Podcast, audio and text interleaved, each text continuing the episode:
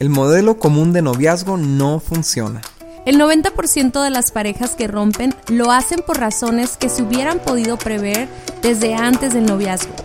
Así que es tiempo de un modelo alternativo de noviazgo con mejores resultados. Nosotros somos Dani y Cintia y este es nuestro podcast Noviazgo Alternativo. ¿Y qué onda? Estamos muy contentos de estar de nuevo con ustedes después de unas largas vacaciones no sé si ustedes nos extrañaron, pero nosotros sí los extrañamos y pues estamos muy comprometidos a este año crear más contenido. Eh, ya sea en podcast, en Instagram, en Facebook y en nuestra página de internet vivoalternativo.com. Es nuestro anhelo y propósito este año eh, compartir mucho más que el año pasado, mucho más que otros años, porque realmente creemos que que este tema es muy importante y que, y que el escuchar estos temas te va a ayudar muchísimo. Así que gracias por estarnos escuchando. ¿Verdad, Dani? Sí, Cintia, ¿cómo estás? ¿Qué, pensaron? ¿Que era yo nada más esta ocasión? El podcast de Cintia. el podcast de Cintia, no, no es cierto.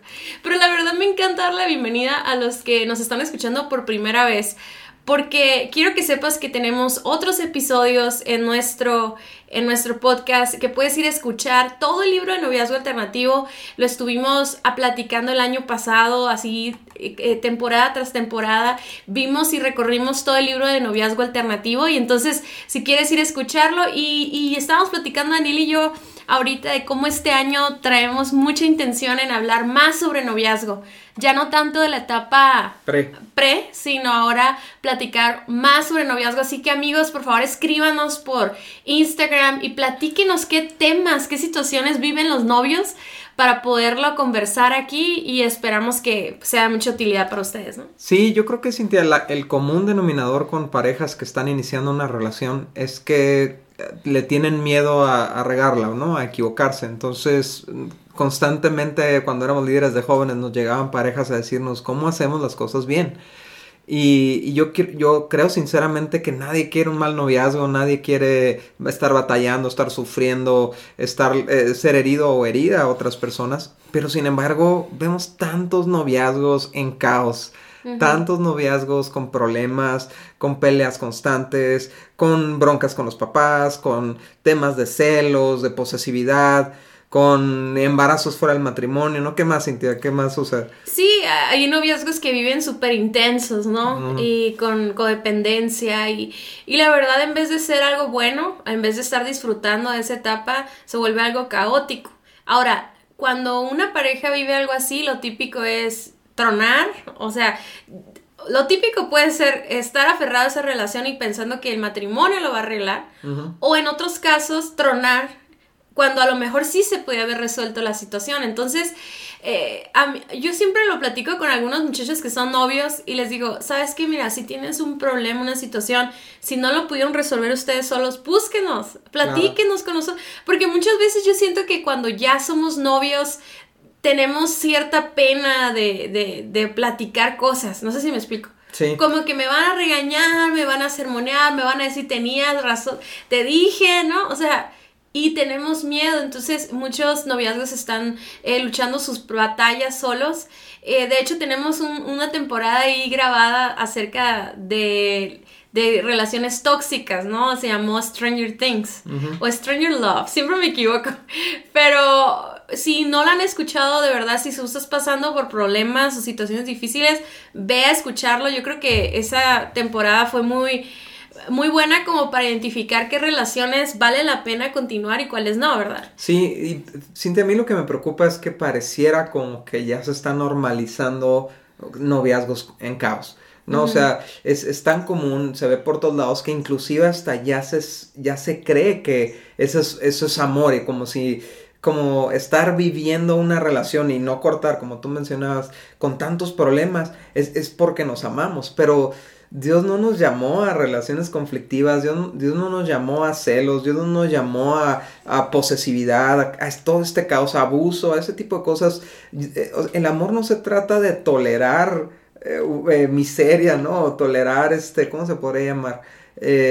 Sí, problemas y bronca tras bronca tras bronca. Por supuesto que un amor de pacto de pareja va a enfrentar cosas difíciles, pero generalmente esperamos que esas cosas vengan de afuera, no, no se estén generando de adentro, ¿no? Sí, a mí se hace importante, qué bueno que dijiste eso, o sea, que no se confundan, o sea, todos los matrimonios y las relaciones, de cualquier tipo de relaciones, vamos a tener conflictos o situaciones que llevar, problemas externos, incluso nuestra propia naturaleza provoca problemas.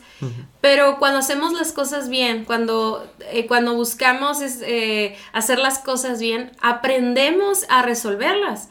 No sé si me explico. Y a evitar muchos problemas. Y, y, cuando aprendes a relacionarte sanamente, entonces llega a ese punto que tú dices, o sea, donde los problemas son lo que viene de afuera y mínimo la que tú provocas, ¿no? Entonces, ah, no queremos crear una fantasía de que hay una relación de que siempre están bien.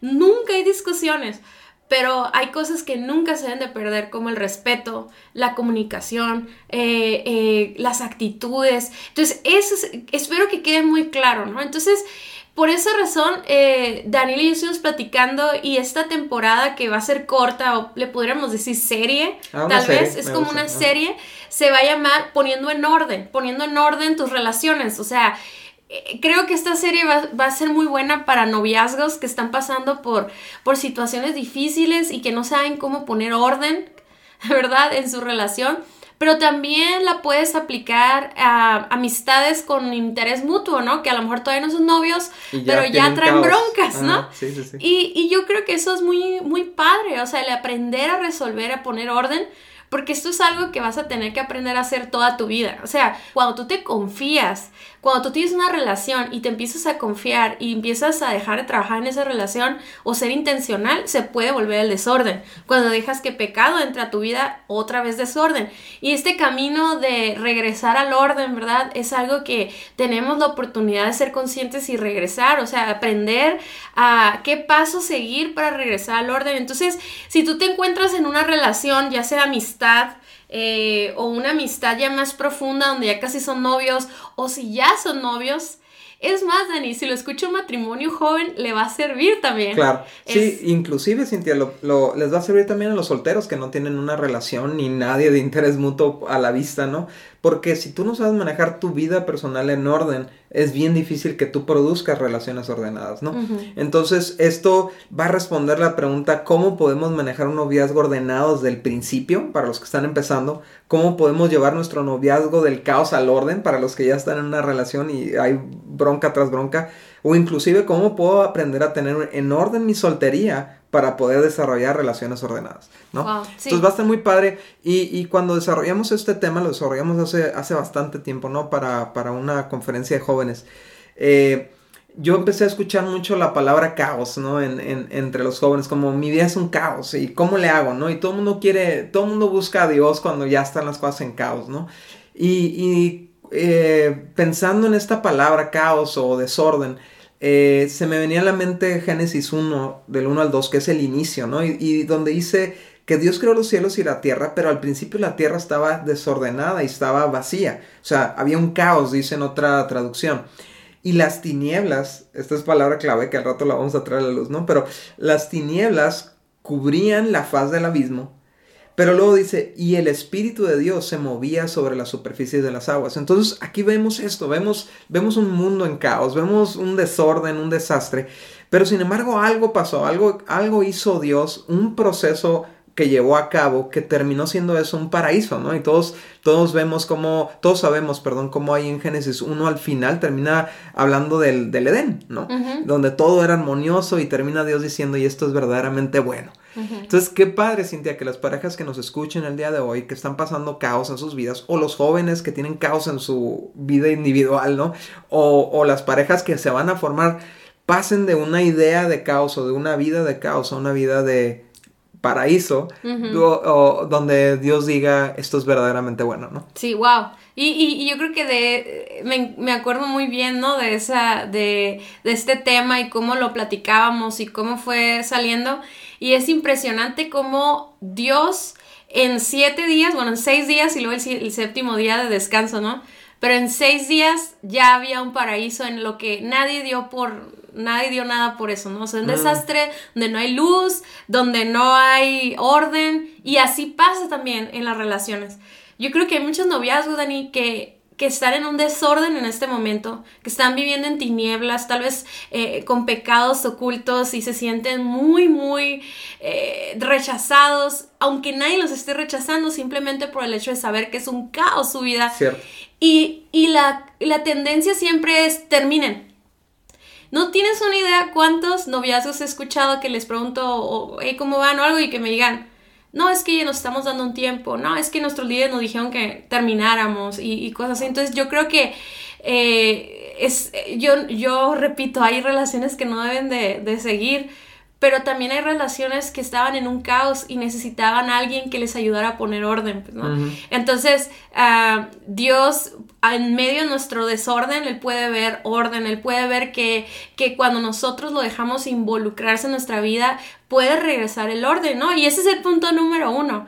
El primer paso para poder traer orden a nuestras relaciones, a nuestra propia vida, es involucrar a Dios. Y el día de hoy vamos a ver dos, solamente dos de pasos, de los pasos que les vamos a dar, ¿no? Ajá, y a mí me encanta esto, Cintia, porque pudiéramos pensar que los pasos que vemos a Dios tomar para convertir el caos en el paraíso fueran aleatorios, pero en realidad tienen una secuencia, o sea, eh, tienen un orden, otra vez, ¿no? La palabra orden, tiene un orden correcto. Y muchas veces queremos hacer lo del final, lo queremos hacer al principio, ¿no? Y lo del principio lo dejamos hasta el final, como, como te mencionaste rato, hace rato y, sobre este punto, involucrar a Dios, muchas parejas buscan a Dios al final, ya que todo es un desastre, ya que todo, o sea, ya que no encuentran otra solución, entonces lo buscan, pero ¿qué tal si involucramos a Dios desde el principio? Sí, fíjate Dani que me, ahorita que estaba pensando en esto, me acordaba mucho cuando tú y yo nos conocimos, ¿no?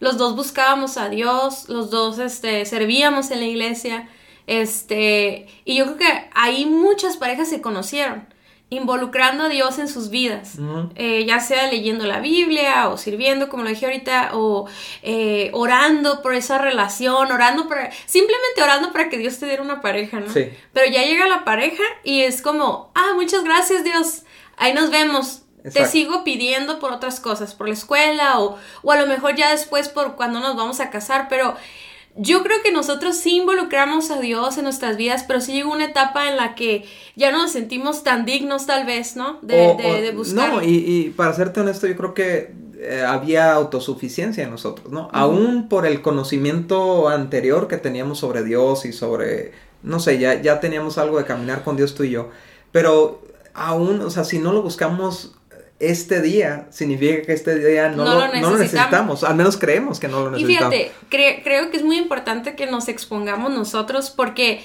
así nos van a poder entender. Porque el que vayamos al grupo de jóvenes juntos no significa que estamos involucrando a Dios.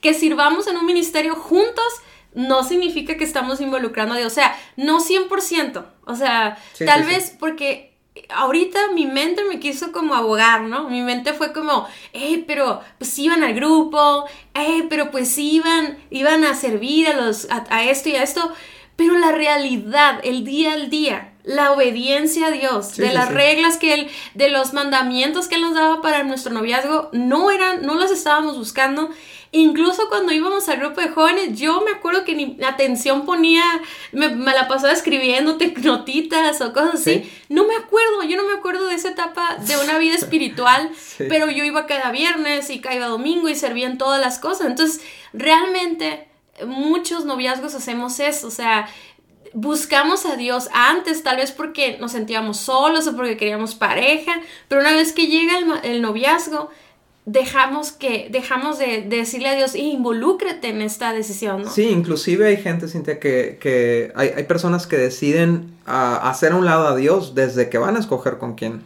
¿no? O sea, se clavaron con alguien y, ya vienen con Dios a decirle, mira, esta es mi pareja, bendícela, ¿no? O sea, en vez de, buscar a Dios, la dirección de Dios en cuanto a cómo escoger pareja, ¿no?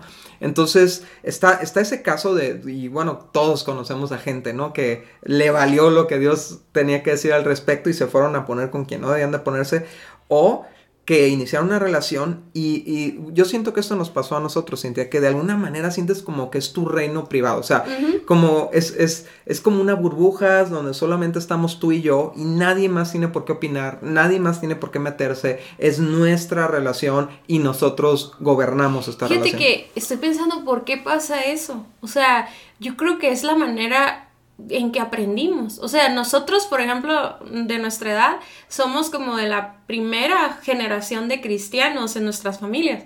Entonces, de alguna manera, nunca aprendimos el hecho de que la figura de un matrimonio, la figura de un hombre y una mujer estuvieran buscando a Dios, involucrando a Dios en, en, en, la relación. No sé si me explico, como que no es algo que aprendimos. Y aparte digo, es nuestra naturaleza, ¿no? Querer tener el reino de nuestro de nuestra vida, de nuestro corazón y de todo, pero no sé, vino a mi mente eso, pues, o sea, vemos una relación que involucra a Dios como en esta figura que te digo, yendo a la iglesia, sirviendo, pero no, no hemos aprendido, pues, ahora, necesitamos regresar a, a involucrar a Dios. Ahora, mi pregunta es, ¿qué tal si una pareja se formó aún no involucrando a Dios?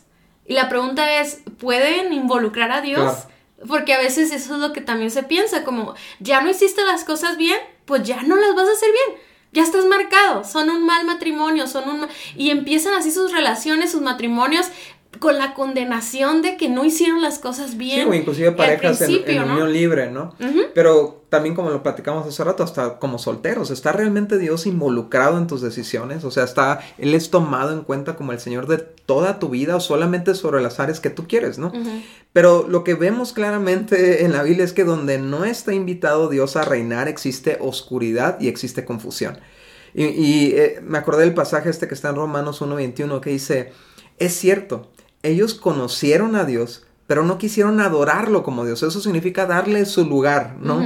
A Dios, ni darle gracias. En cambio, comenzaron a inventar ideas necias sobre Dios y como resultado la mente les quedó en oscuridad y confusión. Afirmaban ser sabios, pero se convirtieron en completos necios. Y sabes, la mayoría de las veces, y, yo creo que pasa esto también en, algunos casos, donde hay uno más activo en su fe que otro, ¿no? A veces en las parejas, ¿no? Y el que tiene menos, menos, ah, menos, eh, que está menos activo en su fe. O pasión, ¿no? O menos pasión por Dios, jala a la otra persona hacia la apatía Casi espiritual. Nunca es al revés, ¿no? Casi nunca, es, es muy raro. Yo creo que por eso Dios habla del yugo desigual y la importancia de eso, ¿no? O sea, la importancia de no caer en eso. Pero vemos eso, o sea, como empiezan a surgir ideas necias acerca de Dios y no, no te claves, no hay que ir tanto al grupo de jóvenes, aunque ya vimos que eso no necesariamente es sinónimo de relación, pero sí empieza a notarse, o sea, empieza a contaminarse la apatía hacia Dios de uno hacia otro, ¿no? Y como resultado, cuando, nos, cuando dejamos a Dios fuera de nuestra relación, hay oscuridad y hay, y hay confusión, ¿no? Eh, entonces, eh, nosotros recomendamos empezar, si quieres poner orden, en tu, en tu relación, empieza involucrando, deja que Dios meta las manos. Deja que Dios traiga, entrégale las llaves del carro, que Él maneje, ¿no? Que Él ponga orden en la relación, ¿no? Cuando somos novios, nuestra relación con Dios y aún casados, nuestra relación con Dios es personal. No sé si me explico, o sea, involucrar a Dios en nuestras vidas como solteros es muy importante porque aún como novios podemos buscar hacer la voluntad de Dios juntos pero, el que está escuchando es el responsable de eso. Es el, sí, el individuo que o sea, Ajá, porque tampoco puedes crear una dependencia espiritual con tu novio porque es tu novio, ¿no? De que, ah, no, oro con él y, leo la Biblia con él, así, ¿no? Porque, uy, pues son solteros, o sea, realmente, aún hasta casados, siempre recomendamos esto, o sea, que nuestra relación con Dios es personal, pero la compartimos, ¿no? Hay una conexión en eso. Bueno, y la pregunta aquí en este punto es cómo involucro a Dios en mi relación, ¿no? O sea, ok, mi vida personal de devocional, de buscar a Dios, ahí debe, primeramente debe estar, pero ya como pareja, ¿cómo involucramos a Dios? Y Salmos 37.5 dice, entrega al Señor todo lo que haces, todo todo lo que haces. O sea, un noviazgo es algo que le tienes que entregar a Dios. ¿Sí me explico? No porque es relacional o porque es de amor.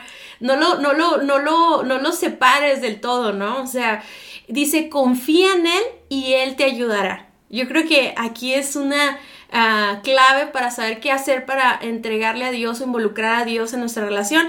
Y, lo primero que podemos hacer es ah, poner a Dios lo designamos a Él como el rey de nuestro noviazgo. ¿Qué significa eso? Que Él, así como Él es el rey de nuestras vidas, de nuestra mente, de nuestro corazón, como le hemos entregado el gobierno de nuestro corazón, ¿qué significa lo que Él dice? Eso esa es la voluntad, es la, esa es la ley, eso es lo que se va a hacer. Y entonces, en este noviazgo, Dios, tú eres el rey tú eres más importante que nosotros dos, ¿no? Así es. Lo segundo es buscar su dirección para nuestra pareja. O sea, cuando queremos saber cómo hacer las cosas, le preguntamos a él lo que dice su palabra, ¿no? Entonces, de hecho, en eso consiste la guía de noviazgo, ¿no? Son, son los principios de Dios para que podemos aplicar para nuestro noviazgo, ¿no? Entonces, buscar su dirección significa saber qué dice su palabra acerca de cómo funcionamos en, en, en relaciones humanas, ¿no? Incluyendo en el noviazgo, ¿no? Entonces, lamentablemente no vas a encontrar un capítulo de la Biblia que se llame el noviazgo cristiano, ¿no? Sino que son principios intrínsecos durante toda la Biblia, ¿no? Por eso nos costó bastante trabajo extraer estos principios y, y componer este manual para jóvenes, para que ahí puedas aprender lo que Dios diseñó para las relaciones y no tengas que vivir tu noviazgo en caos. Número tres. Vivimos de acuerdo a su voluntad en nuestra relación, así como lo hacemos en nuestra vida personal también es qué haría Jesús en esta situación, cómo debería de hablarle a mi pareja según lo que la Biblia nos enseña, ¿no? Sus mandamientos, cómo puedo amar a Dios a través de esta relación y cómo puedo amar a mi prójimo, o sea, de acuerdo a lo que Él nos dice en su palabra, ¿no? Por ejemplo, Cintia, en, este punto aplica cómo eh, muchos jóvenes viven eh, su sexualidad en el noviazgo, ¿no? O sea, eh, es, tan común ahora que, que, haya una práctica sexual activa en, en, el noviazgo, lo puedes ver en los memes, los puedes ver en las películas, en, en los, en las series de Netflix, que, que lo que antes era eh, obvio que en un noviazgo era, era inapropiada una relación sexual, estaba fuera de lugar. Ahora ya, ya está fuera de la conciencia de los jóvenes que están haciendo mal al hacer eso. Pero cuando nosotros entendemos la voluntad de Dios, pero ahora la aplicamos, o sea, la obedecemos, la llevamos a la práctica, entonces podemos reencontrarnos con el orden correcto de las cosas de Dios, ¿no? Y realmente experimentar su voluntad en lo que hacemos. Y el punto número cuatro es que procuramos honrar a Dios con nuestro noviazgo. ¿Qué significa eso que dice la Biblia que todo fue creado por Él y para Él? Entonces, nuestro noviazgo también es por Él y para Él. Si pensamos que el noviazgo es para nosotros, entonces vamos, vamos a estar buscando que nos honre a nosotros y que salgan bonitas las fotos en Instagram y que mi pareja me atienda y me quiera y me apapache y me... Pero si entendemos que nuestro noviazgo puede honrar a Dios, simplemente lo que decías ahorita, Cintia, nosotros no tuvimos ejemplos eh, transparentes de una pareja de, novios cristianos. Entonces no supimos cómo hacer a detalle una, cómo llevar una relación de noviazgo porque estaban ocultas, las parejas que estaban a nuestro alrededor estaban muy oculto lo, su dinámica de relacional, ¿no? Pero un, noviazgo cristiano puede honrar a Dios, o sea, no, no solamente con sus fotos bonitas, sino con el respeto, la forma en la que se respetan, la forma en la que se cuidan, etcétera, etcétera. Incluso hasta si fallas, y, y, vas con Dios y rindes cuentas y incluso aún si fallamos, o sea, el hecho de, de, rendir cuentas, de ponernos a cuentas con Dios y pedirle perdón y, y recibir de su gracia y su misericordia y, y cambiar el rumbo de nuestras vidas, eso también significa volver a poner a Dios en su lugar y honrarlo, ¿no? Porque también buscar perfección, pues, o sea, eh, pudiera ser contraproducente, ¿no? Podría llenarnos de orgullo y de soberbia, pero, pero sí creo que nosotros debemos de tener ese enfoque de honra, porque al final del día lo que queremos es llegar a un matrimonio y el matrimonio, el objetivo principal es dar a conocer a Dios, es honrar a Dios. Sí, se me viene a la mente este pasaje que dice, honra a Dios con tu cuerpo. Entonces, eh, obviamente en el noviazgo hay muchas oportunidades para deshonrar a Dios con nuestro cuerpo. Pero si estamos viviendo un, noviazgo donde estamos tratando de, honrar a Dios con nuestro cuerpo, pues vamos a cuidar mucho la forma en la que nos tocamos, la forma en la que nos besamos. O sea, vamos a tomar mejores decisiones si la motivación de nuestro corazón es también honrar a Dios en este noviazgo. Sí, qué intenso. O sea, me pongo a pensar que cada cita, cada que se, ya no somos nosotros novios, por eso no hablo en plural, ¿no? Pero cada cita, cada reunioncita que tenemos, cada conversación que tenemos, estamos pensando en Dios. Dios nos está viendo, Dios está amándonos y nos está cuidando y Dios está involucrado en nuestra relación y estamos tan, estar como más conscientes de Dios. Saber que así como le pedimos por esta pareja y le pedimos que nos diera sabiduría para empezar esta relación, seguimos necesitándote, Dios. O sea, aquí estás con nosotros y te necesitamos y ayúdanos y líbranos de toda tentación, ¿verdad? Entonces, es algo muy, muy intenso, o sea, porque no, esto no es para que se lo estés diciendo a todo el mundo, o sea, es algo que está entre ustedes dos, que están trayendo a Dios a sus conversaciones, a cada cosa que hacen juntos, es qué haría Dios, qué, es lo que Dios quiere para esta etapa. Y por eso eh, es, tan importante que aprendamos a tener comunicación, porque fíjate, si estamos pasando, imagínate una relación ahorita, ¿no? Que, está en caos. Y puede pensar, es que ¿cómo voy a traer a Dios? ¿Cómo voy a traer a Dios a este caos, a estas tinieblas, a este pecado? Amigo, es, amiga, o sea, es cuando más a Dios. Entonces, el vencer el orgullo y la soberbia de hasta que yo arregle todo, entonces nos vamos a acercar a Dios. No, no hagas eso ahorita empieza a traer a Dios y entonces todas esas batallas que están teniendo, esas luchas, esos problemas, celos, rollos en sus corazones, el hecho de traer a Dios a la mesa, el traer a Dios a involucrarlo, a darle su lugar, va a empezar a crear un paraíso, ¿no? Ese es el primer paso, es Dios en la ecuación, Dios presente, regresar, pedirle perdón, no sé qué es lo que a ti te vaya a tomar, ¿verdad? Traer, involucrar a Dios una vez más a tu vida. Sí. Fíjate, Cintia, y, al, dejar que Dios ponga orden en nuestra relación, le vamos a dar honra a Dios porque comparados con, a lo mejor las demás parejas que traen un desastre y cuando ellos vean la armonía de tu relación, tú les puedes decir la diferencia es Dios. No es que nosotros seamos más sabios o más inteligentes. De hecho, está probado que sin Dios la regamos, cometimos estos errores, pero cuando involucramos a Dios, míralo, el paraíso que construyó. Número dos, nos exponemos a la luz. O sea, dentro de los macropuntos, ¿no? De este tema de, de, poniendo en orden nuestra relación, lo siguiente que hizo Dios fue crear la luz. En Génesis 1.3 dice, entonces Dios dijo que haya luz y hubo luz. Y Dios, y Dios vio que la luz era buena. Acuérdense, acuérdense de esto, la luz es buena. Luego separó la luz de la oscuridad. Dios llamó a la luz día y a la oscuridad noche. O sea, separó la oscuridad de la luz, ¿no? Y, y, qué importante que Dios creó la luz, porque amigos, no podemos poner orden donde no hay luz. No, yo no sé quiénes de ustedes han intentado arreglar su cuarto en completa oscuridad, terminas desordenándolo más, ¿no? O eh, si nos damos cuenta, Cintia, los lugares donde no da la luz es, son los lugares que están desordenados, ¿no? El cajón que nadie abre. Yo me acuerdo, ¿no? Cintia cerraba la, la puerta de mi cuarto este, y esa era la solución para que mi mamá no me estuviera molestando porque mi cuarto era un desorden, ¿no? Y como ella no veía el interior de mi cuarto, entonces el desorden seguía creciendo. Así que tenemos que tener bien claro, Cintia, que ocultar el desorden no lo va a hacer desaparecer, lo hace crecer.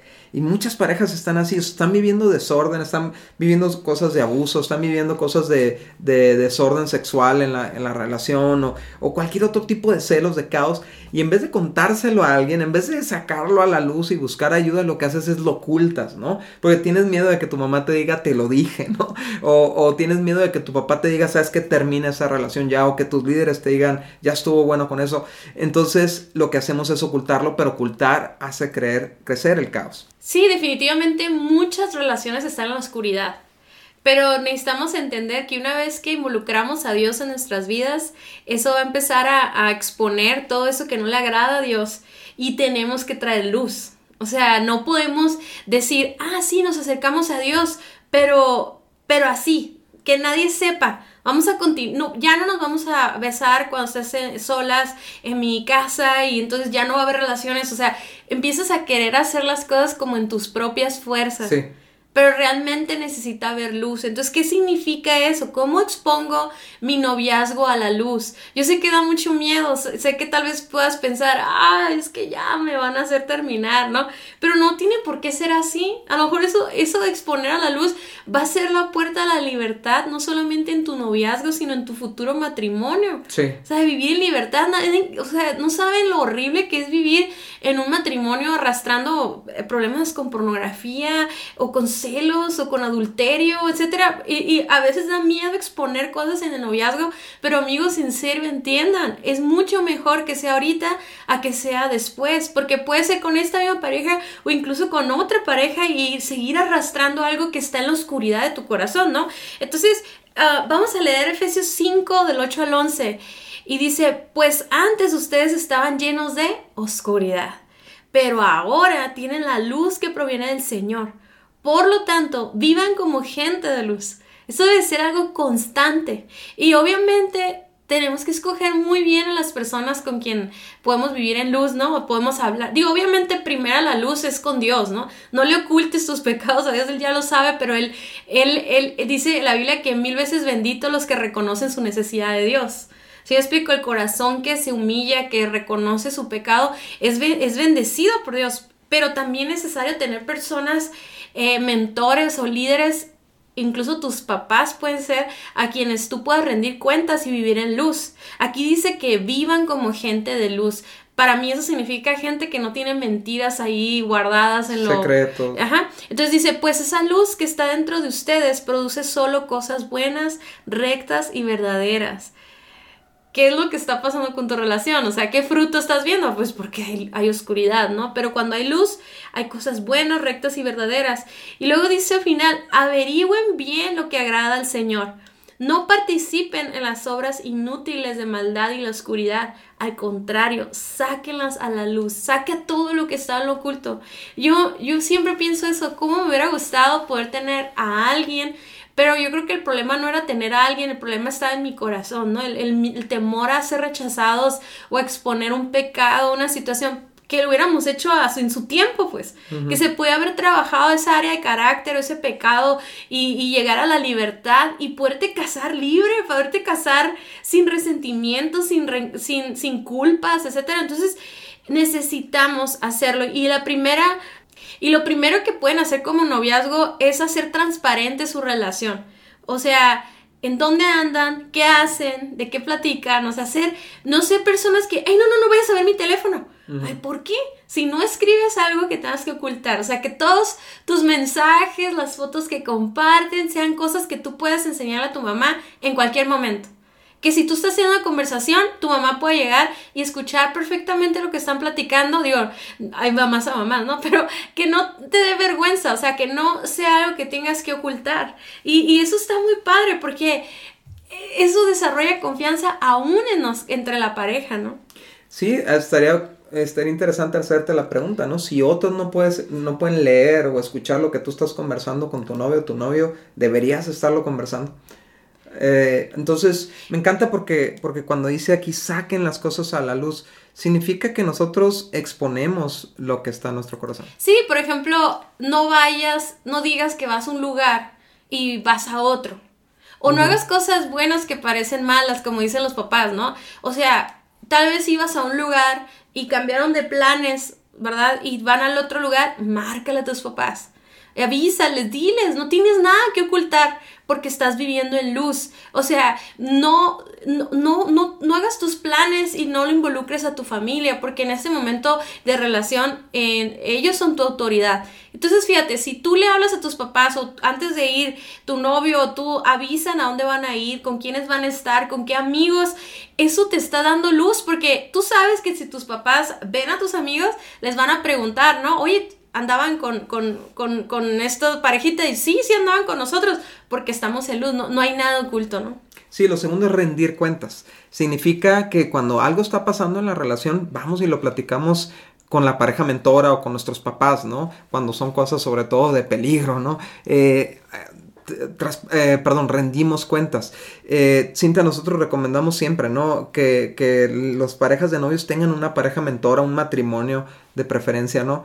Y, y, que tú le estés platicando cómo se va desarrollando la relación, porque muchas veces ellos te pueden ayudar, o sea, los pueden ayudar como pareja cuando están lidiando con una situación, con un problema que no saben resolver. A lo mejor no todo lo puedes exponer con los papás por el tema de que no quieres que le agarren tirre a tu novio o a tu novia, ¿no? Pero cuando tu vida está en peligro, cuando tus emociones están siendo afectadas, cuando tu integridad está siendo eh, vulnerada, obvio que tienes que correr a tus papás. O sea, ellos no pueden ser los últimos en enterarse de que, de que tú estás siendo, recibiendo abuso o que tu este, novia o novio es un psicópata o lo que sea, ¿no? O sea, transparenta, perdón, rinde cuentas de tu relación. Sí, pero ya hablando de una pareja más normalita, ¿no? Que son problemas más casuales, son problemas que todos pasan. Yo creo que si no lo podemos resolver juntos, debemos de tener una pareja a la que le contemos verdaderamente todo porque eso nos va a ayudar. Ellos tienen mucho más experiencia en resolviendo problemas. Entonces, qué padre poder escuchar a otra pareja, ¿no? Y rendir cuentas. Eh, otra cosa que puedes hacer para traer luz a tu relación es mantenerse a la vista. ¿Eso qué quiere decir? No hagas cosas donde no haya personas. O sea, si tú estás en una cita romántica, en una montaña, con una cobijita y super nice y, y ah, es que lo vi en Pinterest, aguas, aguas, porque si están solos, si no hay supervisión, si no hay otras personas, ustedes tienen química y se aman y van a terminar o terminan teniendo relaciones o terminan eh, peleándose de una manera eh, eh, que se salga de control. O sea, no nada más son las relaciones sexuales, es, todo lo que involucra en la relación estando ocultos, estando a, solas, ¿no? Entonces, a mí me encantan unos amigos que el otro día nos dijeron, ¿no? Que cuando iban a, cuando viajaban o hacían cosas, siempre se llevaban amigos, o sea, se llevaban chaperones, así le decían antes, ¿no? Este, siempre escojan lugares donde vayan al cine o a un restaurante lleno de gente, con sus amigos, con su familia, o sea, y si quieren estar solos, busquen un lugar que no estén totalmente solos. Ya habrá muchos años después para estar en la soledad de su departamento, de su casa. Se van a poder ir a donde ustedes quieran, pero ahorita de novios, manténganse a la vista. Así es, sabes, yo me acuerdo, Cintia, de, de un cine que estaba cerca de la casa que tenía, eh, o sea, el proyector, la cabina de proyección estaba como botada dentro de la sala, entonces tenía, hacía como dos espacios oscuros, oscuros ahí a los lados, ¿no? ¿Y por qué sabes? Ah, no sé. Pues porque era, el cine que íbamos de chicos, estoy hablando de cuando tenía 11, 12 años, ¿no? El cine que estaba cerca de mi casa, nos íbamos caminando mis amigos y yo, pero tú no podías voltear esa zona, ¿no? Porque, estaban parejas haciendo quién sabe qué, ¿no? En, en la oscuridad, entonces yo le, yo le, le quisiera eh, decir a, los amigos que nos están escuchando, si, si tu pareja te está empujando a hacer cosas en lo oculto, es una mala señal. Es una mala señal. Prende los focos. O sea, que, que tu alma prenda el foco rojo, el foco amarillo y decir, sabes que algo está mal si no le puedo contar a mis papás sobre esto.